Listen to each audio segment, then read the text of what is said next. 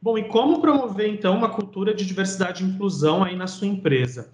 Eu acho que antes de tudo, analisar o terreno, isso é muito importante. Ou seja, minimamente um estudo de quem são as pessoas que trabalham naquela empresa. Inclusive, contando um pouquinho aqui do nosso trabalho, recentemente nós fizemos um censo demográfico dentro da Vagas para entender quem era o nosso público. Então, eu acho que esse é o ponto uh, inicial ali de partida.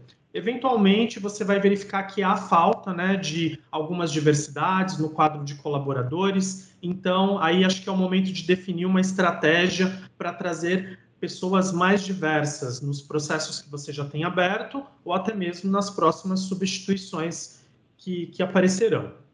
Uh, agora, não adianta trazer diversidade para sua empresa se você não faz inclusão, né? É, imagina contratar, por exemplo, uma mulher trans. Você contratou a mulher trans, mas quando ela vai usar o banheiro feminino, ela sofre alguma represália de alguma pessoa que já trabalha ali naquela empresa. Então, há que se fazer a inclusão. Nesse caso, ações de sensibilização e educação para as pessoas que já estão na empresa são muito importantes, ah, já que essas pessoas, enfim, muitas vezes desconhecem algumas temáticas, então é importante que elas discutam uh, esses assuntos e saibam futuramente, consequentemente, lidar com eles.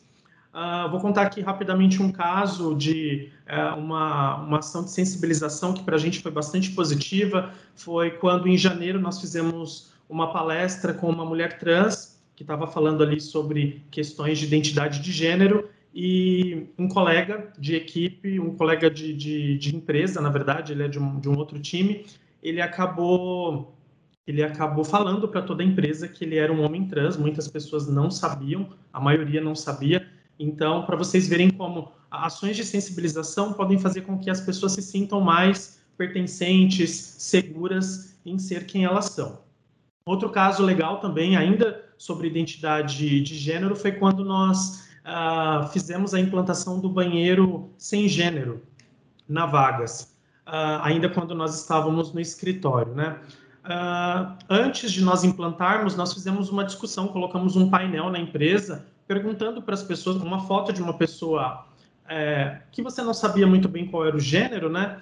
É, e a gente perguntou para as pessoas ah, que banheiro aquela pessoa deveria utilizar. Foi muito legal, porque as pessoas, enfim, disseram ali a opinião delas, e depois nós abrimos um consenso na nossa intranet para decidir ali sobre a implantação do banheiro. As pessoas se posicionaram, muitas pessoas tinham dúvidas, então a gente pôde fazer ali uma roda de conversa para explicar para as pessoas a necessidade daquilo. Então, foi outro case legal aí que a gente teve com uma ação de sensibilização, educação aí com os nossos colaboradores.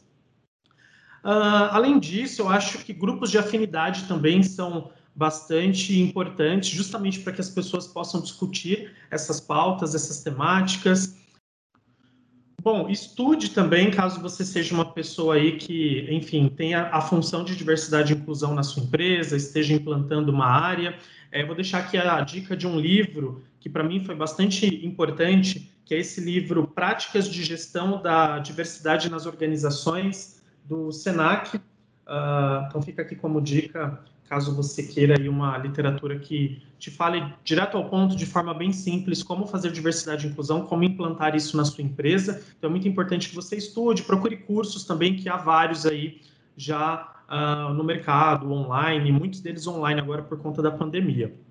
Uh, aproxime uh, essa temática, aproxime, enfim, todas essas discussões da liderança. Não adianta ficar ali só no RH, né? É importante que isso seja disseminado para toda a empresa e a liderança pode, pode ter um papel aí muito importante para ajudar você aí a disseminar todo esse conhecimento pela empresa.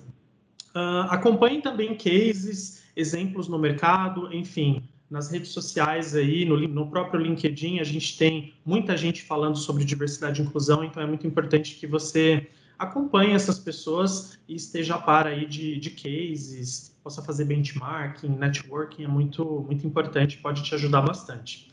E aceite que a falha, a adaptação e as dúvidas, elas farão parte do processo. Às vezes, as pessoas procuram em cursos, em benchmarkings e em networkings, aqui mesmo comigo, né? aquela receita perfeita para se fazer diversidade e inclusão e sinto dizer uh, que não há, porque cada empresa é uma realidade, uh, então cada realidade tem ali as suas necessidades. Então, estuda bastante e vê como que você pode fazer da melhor forma para o seu cenário, para a sua realidade. Bom, e o que a Vagas.com está fazendo aí para recrutadores promoverem uma diversidade e uma inclusão aí nos seus processos seletivos? Bom, nós temos mais de 3 mil clientes, então a gente sabe que a gente tem um papel importante uh, no auxílio aí para essas empresas fazerem diversidade e inclusão dentro dos seus ambientes. Então, recentemente nós lançamos aí o recurso de autodeclaração de raça. Então, as pessoas, os candidatos e candidatas podem uh, se autodeclarar em relação à sua raça no currículo. E isso, consequentemente, pode ser triado, pode ser filtrado para aquelas empresas que têm ali algum processo exclusivo, por exemplo, para pessoas negras, né, para resolver a questão do racismo. Às vezes não é um processo exclusivo, mas tem uma porcentagem ali que ela vai direcionar para esse público. Então, essa foi uma iniciativa recente aí que nós tivemos e que já está surtindo alguns resultados. Uh, a, a, revisão dos campos uh, de pessoas com deficiência, isso é algo que nós sempre tivemos dentro do Vagas, para que as pessoas pudessem declarar ali que tem alguma deficiência, mas recentemente nós fizemos uma revisão nesses campos e em breve nós vamos implantar isso para que, inclusive, as pessoas possam subir os laudos, né? Uh, então, em breve teremos aí essa novidade na nossa plataforma para as empresas que são aí clientes da Vagas. Assim como a revisão também dos campos de gênero, né? Então, até então tínhamos homem e mulher, agora as pessoas vão poder ali declarar melhor a sua identidade de gênero, se a pessoa é cis, se a pessoa é trans, uh, se a pessoa não tem gênero, por exemplo. Então, essa é uma grande novidade também que em breve será implementada. Bom, no nosso artigo também do Vagas for Business, a nossa plataforma, uh, sempre a gente está publicando ali artigos relacionados à diversidade e inclusão para que inspire as empresas a fazerem né, é, diversidade e inclusão dentro dos seus ambientes. Então, caso você seja uma empresa que é cliente da Vagas, você vai encontrar no nosso artigo muita coisa. Podcast, se você ainda não conhece, nós temos o RecrutaCast, e lá nós também temos algumas discussões sobre diversidade e inclusão. Segue lá. Uh, e alguns webinars que às vezes nós fazemos também, inclusive em abril nós tivemos um webinar sobre o Dia das Mulheres, foi bem interessante também. Uh, dicas nos próprios treinamentos que nós oferecemos para os nossos clientes, os treinamentos da nossa plataforma, a gente sempre tenta fazer ali também uh, algum vínculo ali com diversidade e inclusão em alguns pontos e também a participação da Vagas em eventos como esse. Então, aqui são só alguns exemplos aí do que, que a gente anda fazendo aí para ajudar recrutadores e recrutadoras a fazerem diversidade e inclusão em suas empresas. Bom, pessoal, vocês podem me encontrar facilmente no LinkedIn, é só buscar por Renan Batistella ou até mesmo renanvagas.com que vocês vão me achar facilmente. Uh, convido vocês a seguirem também as redes sociais da Vagas, tanto do, da vagas.com como um todo, quanto também da nossa plataforma de recrutamento e seleção, Vagas for Business. Só procurar em todas as redes sociais, vagas.com ou Vagas for Business, que vocês vão achar e aí vocês podem seguir aí e acompanhar os nossos conteúdos. Muito obrigado.